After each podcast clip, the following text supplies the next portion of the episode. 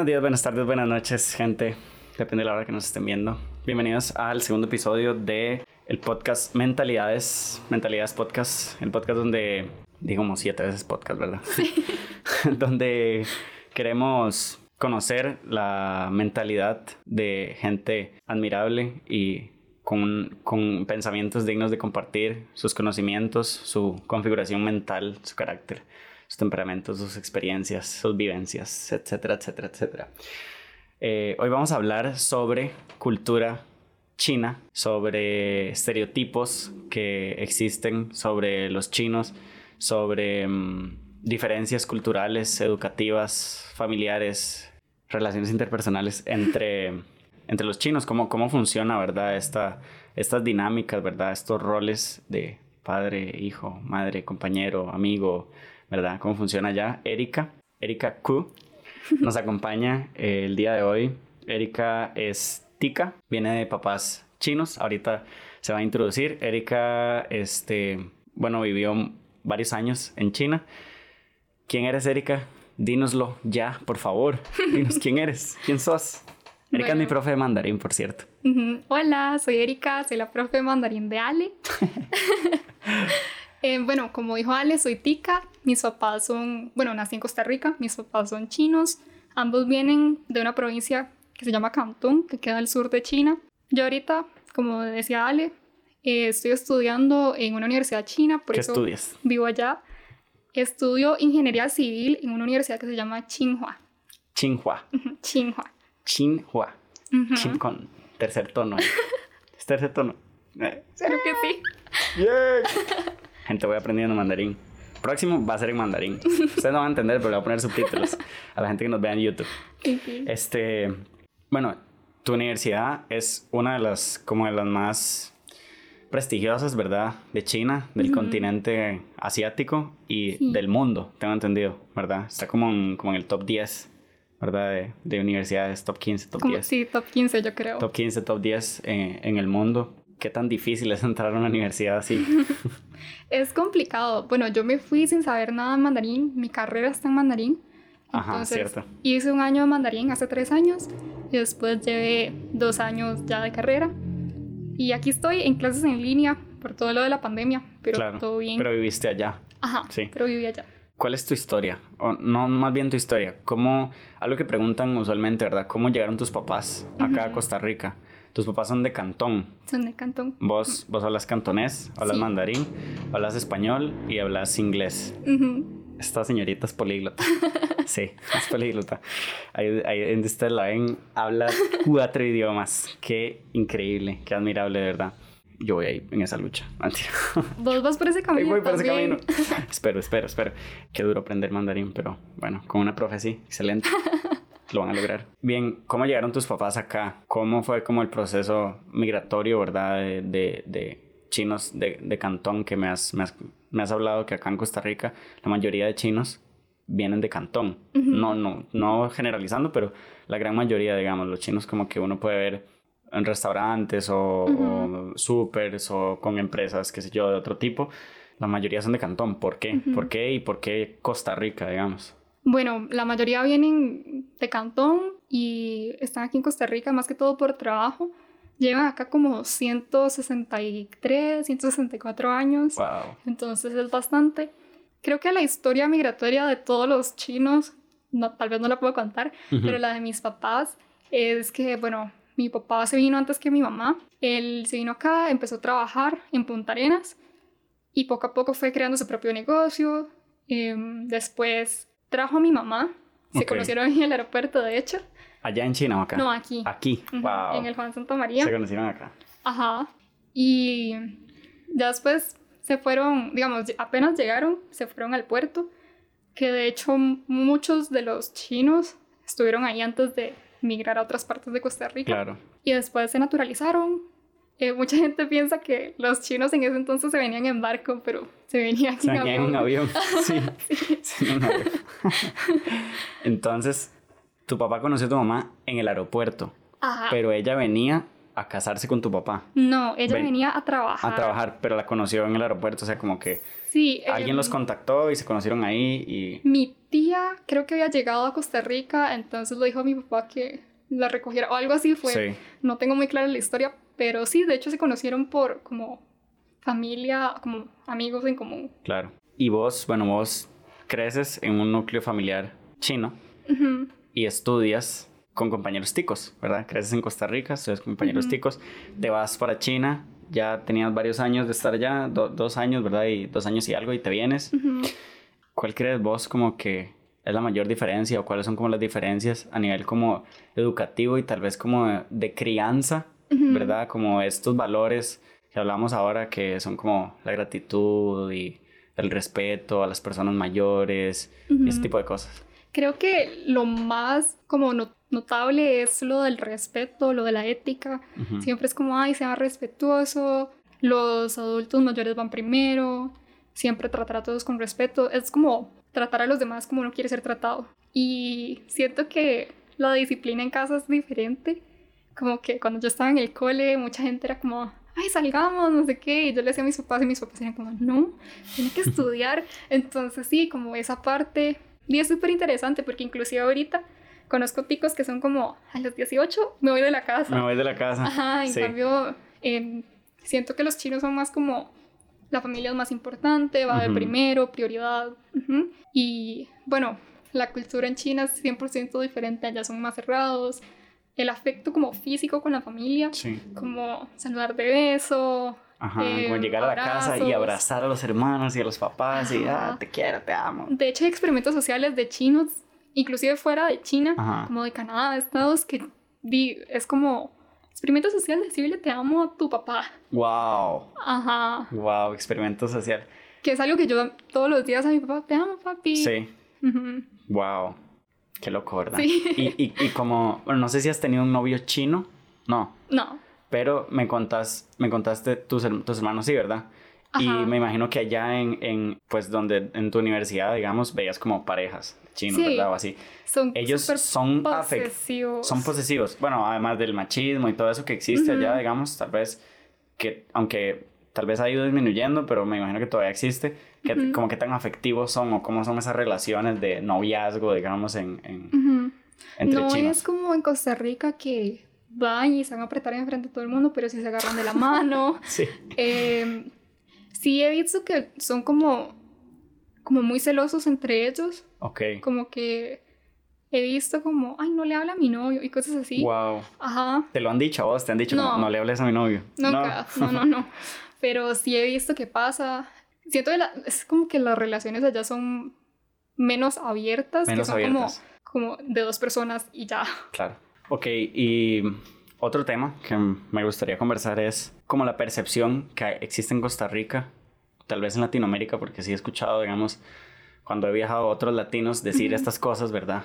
¿Qué cosas te molestan a vos que la gente piense de los chinos? Que la gente, que la gente piense, no sé, tal vez de tu familia o, o de, de- como de toda tu cultura, ¿verdad? Ujú, ¿Qué cosas claro. crees vos como que la gente debería saber, la gente debería aprender? Obviamente ser muchísimo más respetuoso, no solo con tu cultura, sino con todas. Todos en. ¿verdad? Exactamente. Pero, eh, ¿qué cosas has escuchado vos que vos decís, esto no debería de ser? ¿O qué cosas te han preguntado que vos decís, pucha, es lógica? Ajá. Es conocimiento, o sea, es como que primero respeto y segundo, ponete a pensar un poquito, ¿verdad? Antes de preguntar algo así como molesto, ¿verdad?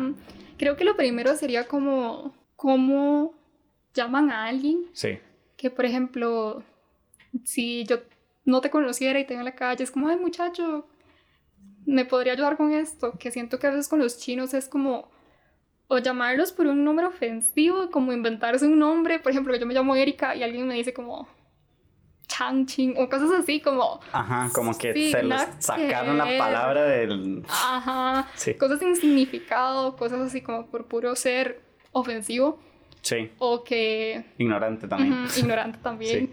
O que sea como, hey, China. O sea, no digo que está mal como que me llamen por mi nacionalidad, bueno, de mi... Sí, tu cultura, de mi tu, cultura. tu descendencia. Ajá, pero...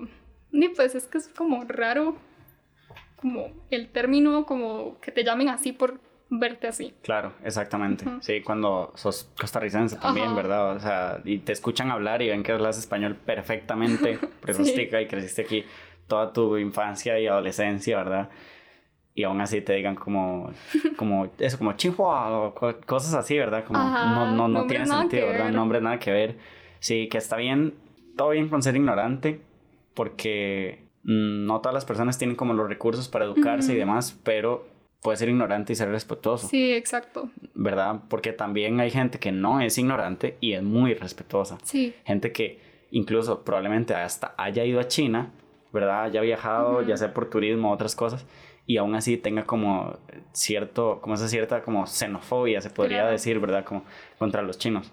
¿A vos te pasó algún episodio como feo, molesto, cuando empezó lo del coronavirus? Porque si la gente, si ustedes buscan ahorita lo que nos están escuchando como xenofobia china, solamente les van a salir los primeros 555 videos coronavirus, xenofobia, chinos, en China. O, o, cosas así, ¿verdad? O sea, en Estados Unidos se vieron ataques a chinos, a señores, en casi que en todo el mundo. Señores mayores. Exactamente. Cuando pasó, cuando, cuando pasó lo del coronavirus, yo andaba en Europa y solamente los, los, los chinos, ¿verdad? O los asiáticos en general andaban como con sus mascarillas y entonces era como, me cruzo, veo que viene caminando un chino y me cruzo de calle, ¿verdad? Y era como, él más bien se está protegiendo, él más bien está haciendo. Exacto, lo está protegiendo usted también. Lo está protegiendo usted también y se está protegiendo a él, ¿verdad? Porque es como, ¿viene un chino? ¿Viene el coronavirus? No jamás. jamás. Bueno, ya eso, digamos, el coronavirus ha sido un tema como que ha ido mermando un poco, ¿verdad? Aunque sigue muy de moda, pero. Creo que lo, el coronavirus fue como algo que impulsó algo que ya existía. que destapó, sí. Exacto, porque como lo de la xenofobia, lo del racismo, como ser grosero contra un asiático, siento que ya existía.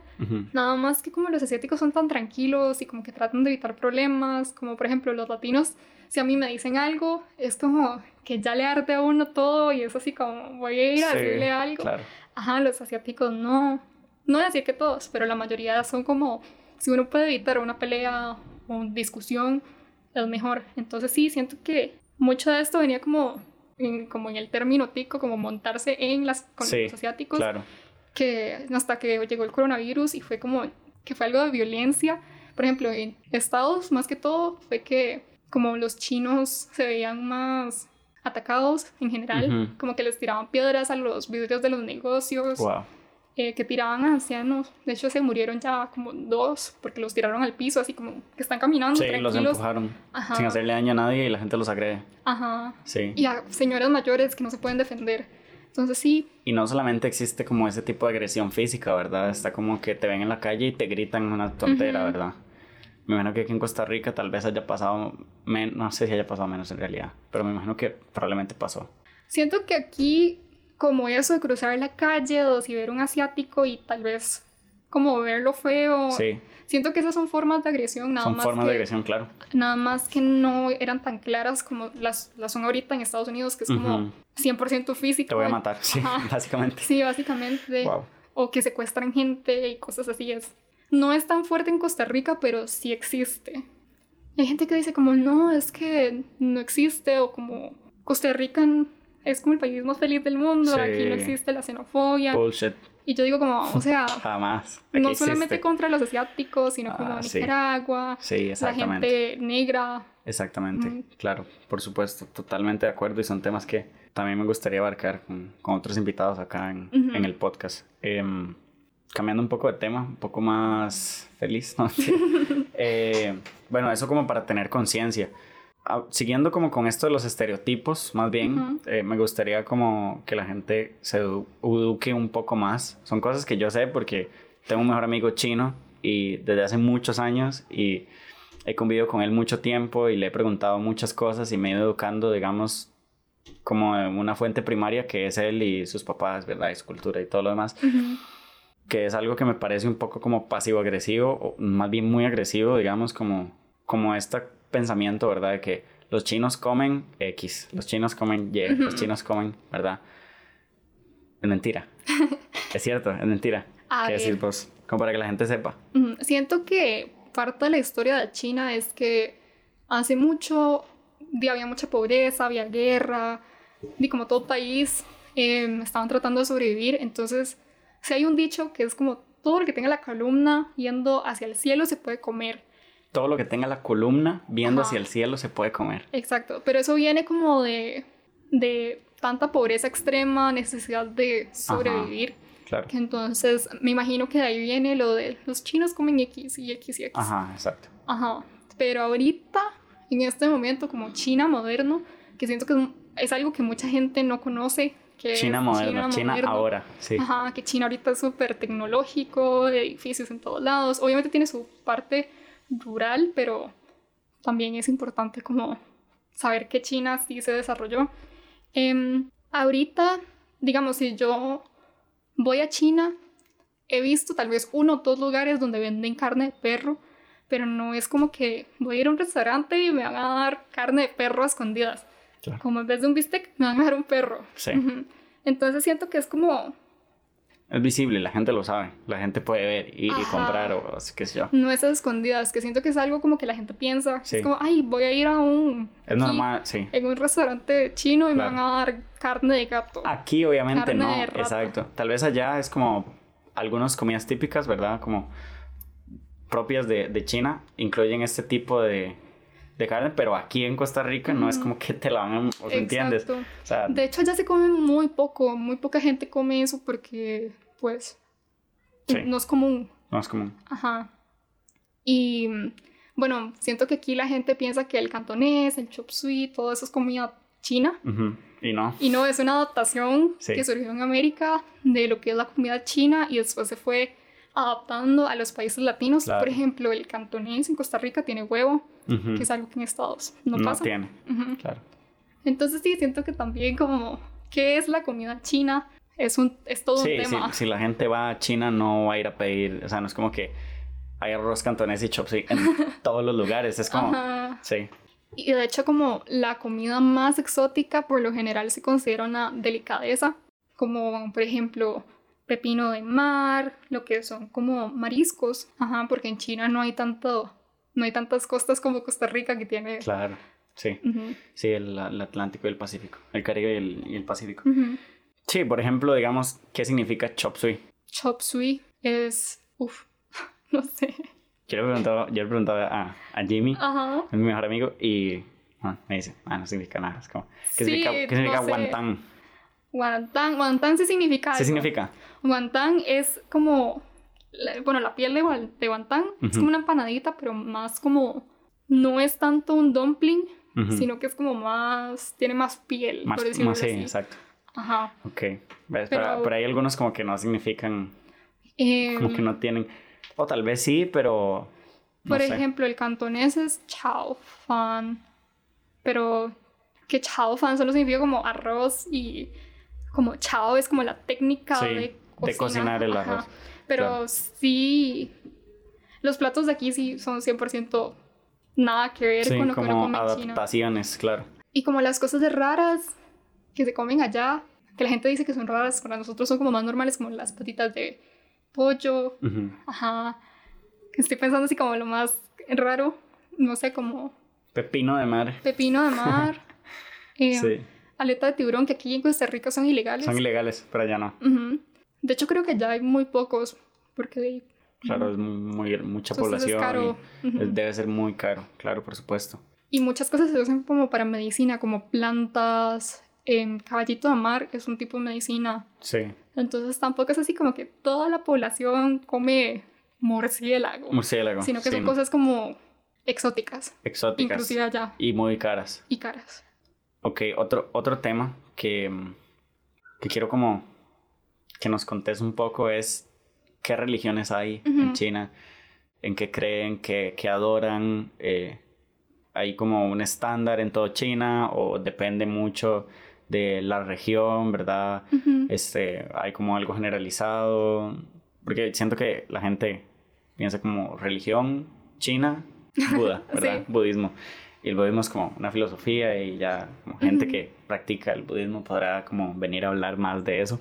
Yo no tengo mucho conocimiento, pero bueno, te pregunto como, porque sé que en el nuevo año chino, ¿verdad? Es como un ritual y como que hay como mucho Ujú. agradecimiento, ¿verdad? Y, y esas cosas, ¿verdad? Como las ofrendas también y- Ujú. y como contanos un poco más. Bueno, ahorita China como es tan grande y es un país que muchas regiones tienen religiones diferentes, em, tiene como una mezcla de todo. Sí. En general, creo que lo que más predomina entre como las generaciones viejas es como el taoísmo, el budismo, que ambas son filosofías. Pero también, por ejemplo, hay iglesias cristianas, católicas, evangélicas.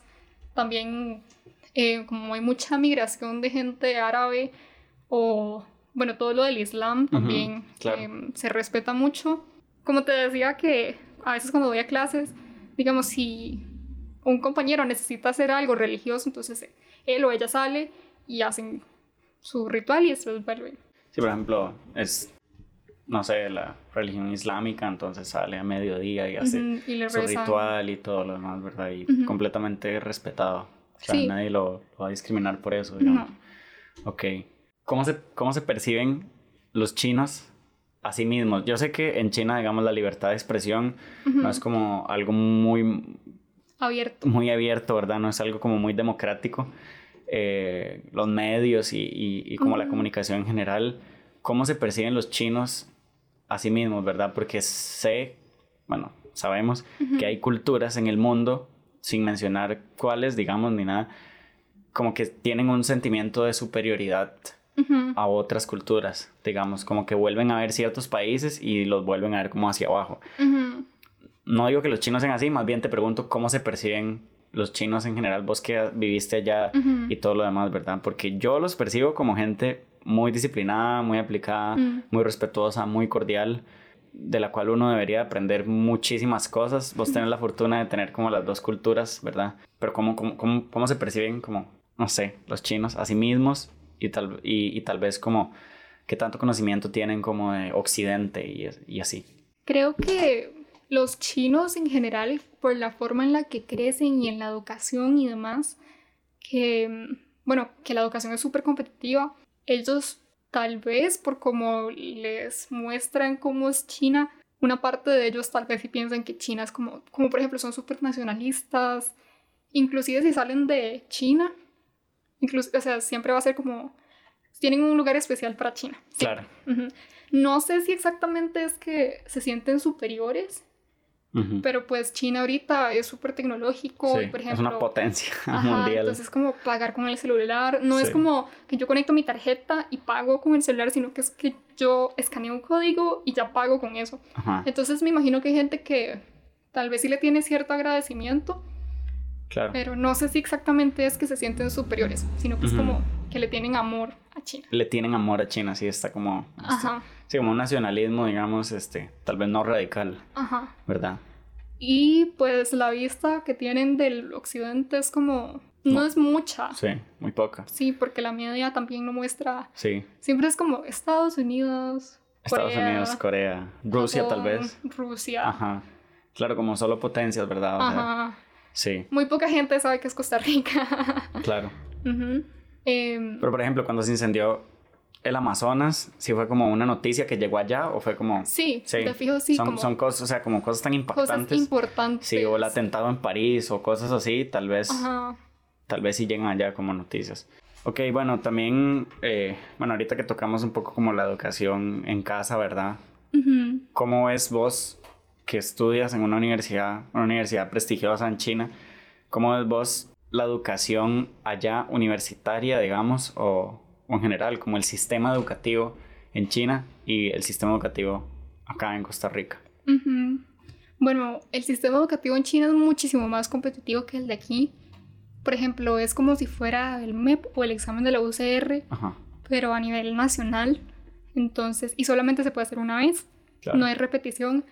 Y entre más alta la nota, em, te dan una lista de universidades y carreras y entonces ahí te dejan. Y es como... Un, como que es un solo examen para todas las universidades, digamos. Entonces, dependiendo de la nota, te ofrecen las universidades y las carreras. Sí, y se hace el examen al mismo tiempo en todo el país. Al mismo tiempo en todo el país, ok. De hecho, siento que los, los estudiantes de mi universidad que tienen como que son más privilegiados, que tienen tal vez en la casa más plata o que los papás tienen un puesto alto, tuvieron una mejor educación no solamente porque el colegio al que van, aunque sea público, eh, sea bueno o no, sino porque también los papás pueden pagar un tutor o, bueno, como en Costa Rica, pues es lo mismo. Claro que, por ejemplo, acá en la UCR, digamos, la mayoría de estudiantes de la UCR es gente que se prepara, o sea, no quiero generalizar, digamos, pero sí, por ejemplo, en algunas carreras se da que muchos vienen de instituciones públicas o privadas, no voy a, ¿verdad?, especificar cómo, como que los preparan mucho más en cuestiones, ¿verdad?, como para pasar el examen. y obviamente también depende del estudiante, pero sí hay instituciones que, por ejemplo, algo muy específico es como este tipo de preguntas, ve a ver esto porque tal vez la respuesta esté en la pregunta o algo así. Claro. Ok, eso, eso con respecto como al sistema educativo. Otra cosa que creo que tiene que ver con eso es el lenguaje, el, el idioma. Estaba viendo un experimento, un experimento social que era que en España en Estados Unidos, en varios países de diferentes, con diferentes lenguas, digamos, ponían a niños como de unos 7, 8 años a memorizarse la mayor cantidad de dígitos de pi. La mayor cantidad, verdad. 3.14, pa, pa, pa, pa, pa, ¿verdad? Un montón. Yo me los primeros dos nada más. Qué pena. También. Qué pena. 3.14, ups. Sí. ups. Y entonces, bueno, resulta que, por ejemplo, los niños de Estados Unidos se memorizaron máximo 20 eh, dígitos, ¿verdad? Los niños en España se memorizaron, al igual que en Portugal, digamos, se memorizaron como entre 12 y 15. Y los niños en China llegaron a memorizar como 50. Así, pero fue abismal la diferencia. bueno. Y el análisis del, del, del disculpa, el análisis del, del, del, experimento era que, por ejemplo, ¿cómo se dice 17 en mandarín? Shichi. Shichi. Ok. ¿Un número más? ¿18? Ah, Sherpa. Sherpa. Ok. Es más fácil para el cerebro decir o recitar Sherpa que 18. Sí. ¿Verdad? Igual en inglés, ¿verdad? Es como 18. Es, es más fácil, pero ya cuando vas como, como dígitos, como que sé yo, como 34 o, o 56 o no sé.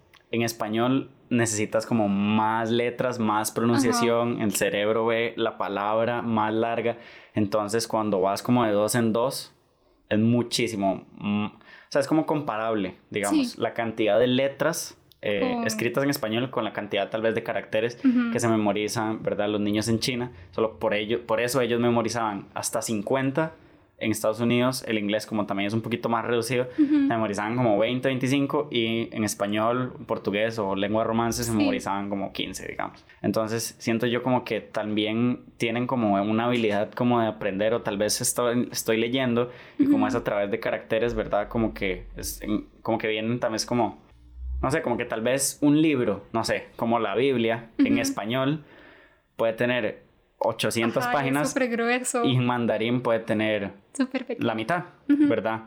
Entonces como que absorbe más información en menos líneas, digamos, en menos, como en un bloque, ¿verdad? ¿Qué pensamos de eso? Bueno, también siento que la educación en China es mucha memoria, porque pensarlo, cuando estamos en clase, si estamos aprendiendo un carácter, siempre es memoria. Cómo se escribe, cómo se pronuncia, cómo se lee, todo es memoria. Claro. En cambio, en español, digamos, yo tengo un abecedario y ya con eso puedo leer todo. Tal vez no sé qué significa, pero lo puedo leer. Y pronunciar. Ajá. Y también hay mucha lógica. Por ejemplo, que si yo estoy diciendo el árbol es verde y tal vez estamos hablando del árbol y solamente digo el verde, ya se entiende que estamos hablando del árbol. Ok. Allá en China es como más que todo está puesto y es como pura memoria. Pura memoria, tiene que repetir y, y tal. Entonces me imagino que parte de también es eso. También algo que a mí me hacían hacer cuando estaba aprendiendo mandarín. Tenía una clase de física y era como, tiene que repetir. Entonces mis compañeros leían, cerraban el libro y repetían. Claro. Y yo no podía y la profe me decía, pero es que ¿por qué no puedo? Y sus compañeros sí. Y yo como, porque me cuesta. me cuesta. Sí, totalmente. Sí. Bueno, vos, ¿cuál crees que es como, no sé, como una diferencia entre a ver, es que una diferencia, ¿no? Como, sí, como qué ventajas tiene para vos, o sea, para vos, qué ventajas tiene haber crecido en Costa Rica y absorber la cultura costarricense y al, al mismo tiempo haber crecido en, una, en un núcleo familiar chino.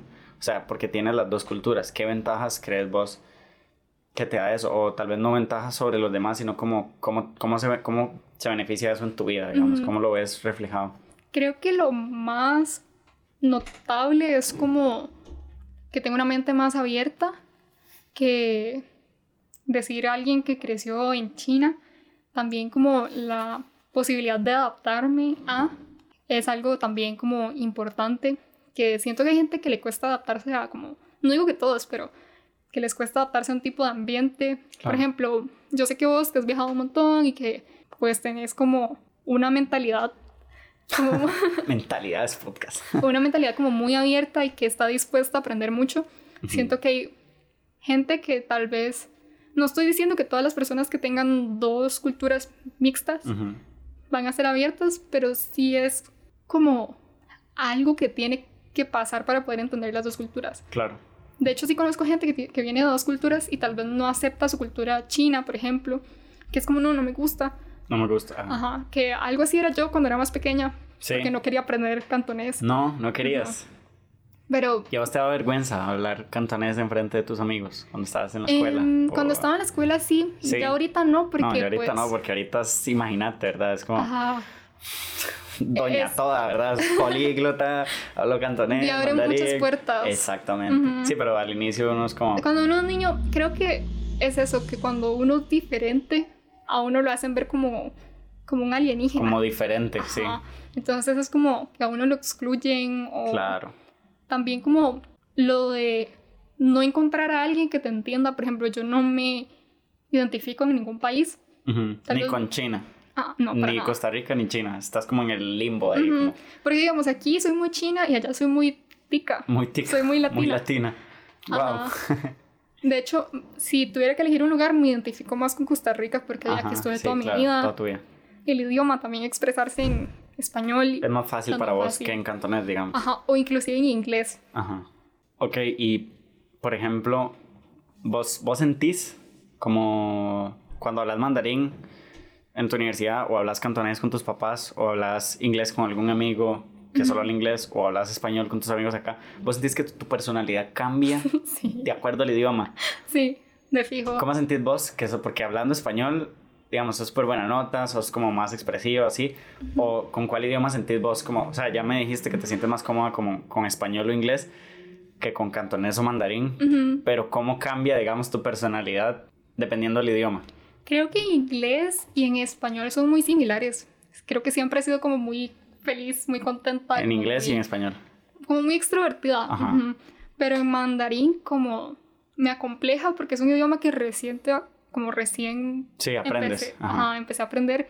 Entonces siento que sí es como un poquito más como que trato de tal vez no ser tan como tal vez no Tan hablar tanto, eufórica, sí. ajá. Claro. O también, bueno, siento que la gente en China es como más calmada. Ok. Porque aquí uno es como, ¿qué mae? ¿Todo bien? ¿Qué Todos, pura vida? ajá. En cambio allá en China es como. Sí, como... Ajá, entonces también. O menos extrovertidos. Exacto. Pero es parte de la cultura, digamos. Sí. Como que, sí, claro, igual el idioma como que va formando también la cultura. Ujú. Eso es como filosofía del lenguaje, pero, pero, pero sí es cierto, digamos, como que dependiendo del idioma, así va siendo la cultura, digamos. Es como, no sé si vos sabías, pero el inglés tiene más palabras que el español. El, No español, sabía. el español tiene menos palabras que, que el inglés, digamos. Hay varias cosas que en español, eh, como te digo, significan lo mismo y es una sola palabra. Y Ah, dependiendo de cómo, ¿verdad? En inglés hay cosas también, igual como que significan diferentes cosas con una sola palabra, pero hay, pero hay, digamos, diferentes palabras para decir una misma cosa, dependiendo de si es formal, si es como más slang, si es, si es como más como en la familia o así, ¿verdad? Y entre más, entre más palabras tengas vos para expresarte, como que más paz va a haber, Ujú. ¿verdad? No sé si sabías también, pero la cultura estadísticamente más conflictiva del mundo es la cultura árabe. Ok. Y eso está aunado a que el árabe es el idioma que menos palabras tiene del mundo. Ah, qué ¿verdad? interesante. Eso no, eso no, no es el, tal vez no puedo decir que es el, el que menos palabras tiene, ¿verdad? No hablo árabe, pero Ujú. sí vi este estudio de que hay una relación entre el idioma, ¿verdad? En que hay menos palabras para expresar una idea con, con que la cultura sea conflictiva, digamos. O sea, como, no sé, yo, yo no te puedo expresar bien, no te puedo comunicar bien qué es lo que quiero decirte, entonces vos me entiendes mal, entonces como que te dice agarran, ¿verdad? Exactamente. De hecho, em, no sé exactamente qué era el estudio, pero sí vi como muy por encimita que entre más uno, digamos, como la estabilidad emocional, se puede mejorar si uno empieza a entender como más términos de expresión. De expresión. Ajá, por ejemplo, que felicidad no solamente felicidad, que también hay emoción, que también hay como llorar por felicidad. Entonces, como ese tipo de cosas, como... Claro. Sí, entenderse mejor a través de tiene, tiene más formas de expresión. Sí.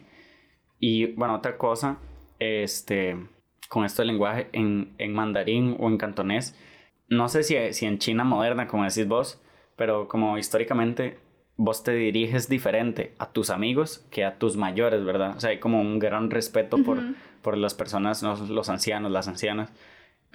¿Por qué crees? Digamos bueno, no solamente como la forma en la que uno habla, sino que también físicamente. Físicamente, cómo, cómo lo saludas. Sienta, cómo nos lo saluda.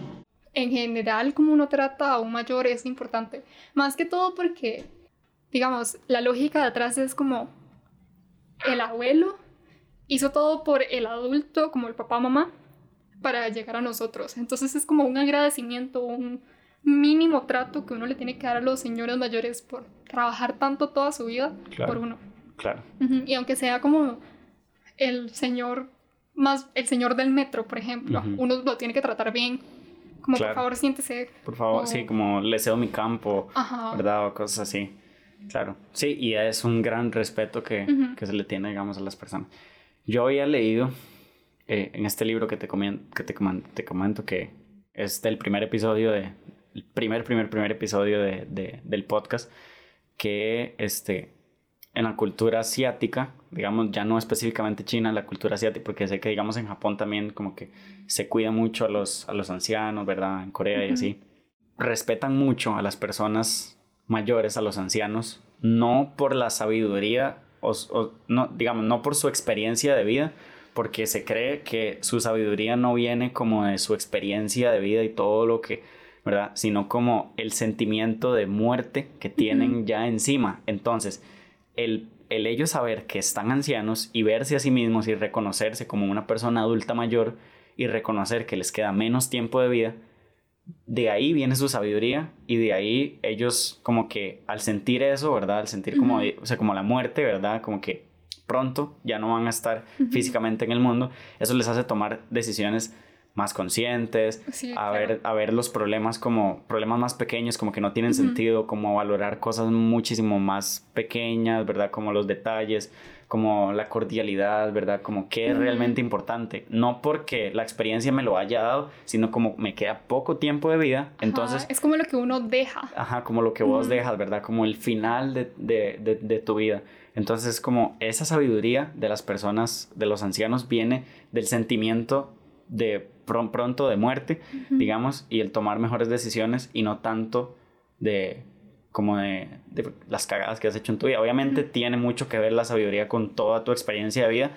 Eso más ese sentimiento que yo te digo como que tal vez yo no lo puedo sentir porque espero me queden 80 años, ¿verdad? De sí, exacto. Y qué interesante porque digamos, si uno se pone a pensar como, ¿qué pasa si mañana pasa que uno tiene una enfermedad así como ya que, que hoy es ese mismo sentimiento. Claro. Sentimiento de muerte que eventualmente uno va a llegar y va a ser como, ok, eh, voy a dejar la U porque no me sirve estudiar para trabajar. Claro.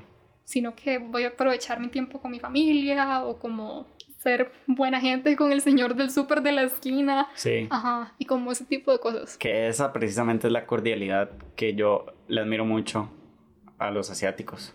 En general a los asiáticos. Que es como Aquí en Costa Rica es como tenés mucho dinero y volvés a ver, sabes, hay como mucho clasismo, ¿verdad? En cambio yo lo que he visto o he visto las interacciones, digamos, de asiáticos, que sé yo, con el guarda, con el conserje, con gente que tienen trabajos que son dignificantes. No estoy, digamos, menospreciando, pero son trabajos que, digamos, económicamente se pagan mal, Sí, ¿verdad? claro. No que sean menos dignificantes, para nada, pues, o sea, son muy necesarios, pero está como esta creencia popular de que yo te pago para que limpies, yo te pago Sí. para que cuides, yo te pago, ¿verdad? Entonces mi trabajo de, qué sé yo, de, no voy a decir profesiones, digamos, como yo gano más, yo te pago para que hagas trabajos que yo no quiero hacer, ¿verdad? Entonces yo soy más que vos y entonces siento como que en China como que sí se vuelve a ver más a la gente por ser, a las personas por ser personas, Personas, y no por lo que ganan o me imagino que también existe el clasismo, digamos, pero por lo menos acá en Costa Rica sí he visto como que tal vez, no sé, uno entra a algún lugar y el guarda es quien abre el portón y vos nada más es como, Sí, "Todo bien", sí. como, gracias, y te vas, ¿verdad? Es como que no le prestas atención y es un ser humano que te está abriendo el portón, Claro. ¿verdad? En vez de decirle como, hola, ¿cómo está? Eh, pura vida, muchísimas gracias, no sé qué, ¿verdad? Qué sé yo, como ser más cordial. Creo que mucho de eso viene como de que los, no todos los asiáticos, pero la mayoría que están aquí en Costa Rica, muchos de ellos pasaron como por trabajos no tan bonitos. Por ejemplo, mi papá, antes de llegar a tener un restaurante, él fue cocinero y era como ver porque no sabía cocinar. Claro. Ajá, entonces es como eso, como, como haber estado en los zapatos De ellos. de ellos. Claro. ¿Y qué, ¿Y qué crees vos que hace como que exista esta movilidad social de que llegan a Costa Rica con pocos recursos? Porque no, o sea, la historia de tu papá, digamos, me suena muy conocida. ¿Qué hace que, digamos, de llegar a un país donde no hablas el, el idioma, donde tenés que aprender cosas, ¿verdad? Como estudiar en- con un idioma que no es el tuyo, eh, tenés pocos recursos o los Ujú. recursos que tienes, sabes que tienes como que, ¿verdad? Gestionarlos adecuadamente. ¿Qué hace como que los chinos sean como, como económicamente más conscientes, ¿verdad? Ujú. Siento yo que es eso, como que la cultura, la misma cultura como como adora, ¿verdad? Como la fortuna y la salud y demás, entonces se preocupa mucho como por no solo su nutrición, sino como también gestionar bien los recursos y otro montón de cosas, ¿verdad? ¿Qué, qué crees vos que, por ejemplo, digamos, o la historia de tu papá, como él llegó, digamos, de ser cocinero a tener como su propio restaurante y demás, y entonces ya poder mantener una familia y etcétera? Entonces sí, como, no sé, ¿qué crees que hace que exista como esta movil- mo- Movilidad. movilidad. Esta movilidad social, ¿verdad? Bueno, creo que mucho de eso es que mi mamá y mi papá, creo que mi mamá en específico, tal vez cuando ellos estaban en China no tenían tan buena situación económica. Em, Y se vinieron por eso. sí, claro. Igual, bueno, mi mamá cuando iba a la escuela ella me decía como que ella cantaba en el colegio, bueno, en la escuela, para que le dieran comida y cosas así. Entonces siento que, bueno, es eso, como la necesidad de sobrevivir Sí. y como haber pasado todas estas situaciones difíciles que mis papás muy constantemente nos dicen como es que nosotros no teníamos zapatos para ir a la escuela, Ujú. cuando nos despertábamos apenas había sol, era como ir a agarrar comida para ir a vender, como, Claro. como cosechas, y después ir a la escuela, volver a hacer la tarea antes de que se fuera como, antes de que atardeciera, porque Sí. si no, no había sol. Sí, no, para- no hay, ajá. sí, no hay luz y así. Exacto, entonces como eso, de, de hecho se vinieron súper jóvenes, como ya a mi edad estaban casados con, mi- con mi hermana. Sí. ¿Cuántos años tenés? Yo 21. 21. ¿Vos? Ok, 21 también. Bueno, Sí. entonces sí es eso, como la necesidad de... Y una vez que llegaron aquí, siento que pasa como mucha gente que viene a Costa Rica, hay tanto trabajo Ujú. y la gente siempre dice, no, no hay trabajo. No hay trabajo. Por ejemplo, he visto o por ahí escuché que no todos los ticos, pero digamos, si vos le decís a un tico como, hey, hay trabajo Cogiendo café. cogi- recogiendo café. Sí. Y tal vez es como, no, no lo voy a hacer, pero ¿cuántos nicaragüenses que tal vez no tienen naturalización o no tienen... Desearían. Ajá. Desearían venir. Porque, Desearían claro, la situación mil. allá en Nicaragua es como bastante complicada, Ujú. ¿verdad? Entonces, sí, vienen como a hacer ese tipo de trabajos y yo creo que de ahí nace como esta xenofobia, ¿verdad? Ujú, claro. A, si yo, nicaragüenses o panameños o venezolanos, colombianos, Claro. etcétera, ¿verdad? Ujú, Entonces creo que es lo mismo, como los chinos, si ves, todos tienen súper restaurante y la gente dice es que, o sea, pasó hasta llamarse el chino, como de súper, claro. Y es por eso, porque hay tanto trabajo. De hecho, ahorita está pasando mucho que están llegando chinos de Venezuela y ellos tienen una experiencia súper como ya no es un súper de una esquina, sino que ya es un súper masivo porque Venezuela es súper grande. Claro. Ajá, entonces vienen a ejercer y igual di, tienen trabajo. Sí, y ahora uno, uno dice, vamos al chino. Es como, vamos al súper. Ajá. Es como, no hay un chino ahí cerca de su casa. Sí. sí, pero exactamente, es como, ya está tan normalizado, ¿verdad? Como estos trabajos, ¿verdad? O, ¿Qué quieren comer chino? como comer chino, ¿verdad? ¿Cómo vas a comer chino? ¿Cómo? Sí, exacto, es comida china, ¿verdad? Pero bueno, son, son, son como cosas que también yo siento que es parte ya como hasta de la cultura costarricense, ¿verdad? Que, que acá hay muchísima, ¿verdad? Lo que, bueno, también eso que mencionabas de la comida china, que es como más una adaptación. Hablábamos también de que acá en Costa Rica la mayoría de, de, chinos lo que hablan es cantonés porque vienen de Cantón. Pero ¿cuántos dialectos existen en, en, China? Bueno, existen más de 150 y el dialecto principal es, el mandarín. es el mandarín como el idioma oficial. Claro. Cuando la gente, digamos, acá en Costa Rica dice, no sé si te preguntan, ¿vos hablas chino? Sí. Tal vez la gente cree como que en China solo se habla un idioma. Como si fuera español. Como si fuera español, ¿verdad? Es como, no, ¿verdad? Sí, no. Y sí, yo, yo me pongo a ver, digamos, que ni siquiera en España, en España, ¿verdad? El español de España, ¿verdad? Pero en España se habla vasco, se habla se habla catalán, se hablan otros otros digamos dialectos, incluso hay hasta derivados del español que vos escuchás y vos entendés, pero no es español, porque cortan palabras, cortan letras, le, le agregan letras, dichos, frases, entonces como un dialecto del español, ¿verdad? Bueno, en China pasa eso, que el mandarín también tiene diferentes acentos, como español de Argentina, de España, de Chile, de Costa Rica, Entonces está como el acento de Beijing, el acento de Hong Kong, el acento de... Y el acento de mandarín en Cantón. Ajá. Que me imagino que también existe, ¿verdad? Sí, súper diferente. Que es muy, muy, muy diferente. Ok. Costumbres, tradiciones chinas ¿Qué celebra tu familia? ¿Cuándo lo celebra? ¿Cuándo? ¿Qué hacen? ¿Qué ofrecen? Bueno, podemos hablar del Año Nuevo Chino, que recién pasó. Ajá, recién pasó. Ajá, fue el 12 o 13 de febrero. De febrero. Depende de qué familia lo está celebrando. Aquí hay una costumbre que es como fuegos artificiales, pero no son fuegos artificiales, es una fila de bombetas que suenan durísimo y es para espantar a los espíritus. Wow. Ajá, suena casi que como balazos, pero no son balazos. No son balazos. Em, también como lo de saludar a los mayores. Cuando vamos a cenas con toda la familia, siempre es como saludar a todos, como uno por uno. Uno por uno. Y no es como, llegué de familia. sí, ¿Qué, exacto. hola a todos. Hola, a todos. Sino que saludar a uno por uno. Claro. Y bueno, para cerrar eh, el podcast, vamos a hacer una dinámica. Me vas a tratar de responder lo más rápido posible. Ok. Ok, vamos. ¿Frío o caliente? Frío. ¿Arriba o abajo? Arriba. ¿Pollo o pescado? Pollo. ¿Cerdo o res? Res. ¿Blanco o negro? Blanco. ¿Adelante o atrás? Atrás. ¿Liviano o pesado? Liviano. ¿Grueso o delgado? Grueso. Mm. Vamos a cambiar la dinámica. Vamos a resolver rápido. Ok, color favorito. Negro. Comida favorita. Sushi. Sushi. Sushi. Wow. Qué bien. Eh, o pollo frito. pollo. Pues las mujeres de verdad. ¿Cómo es? Las chicas de verdad. Las chicas de verdad. pollo frito.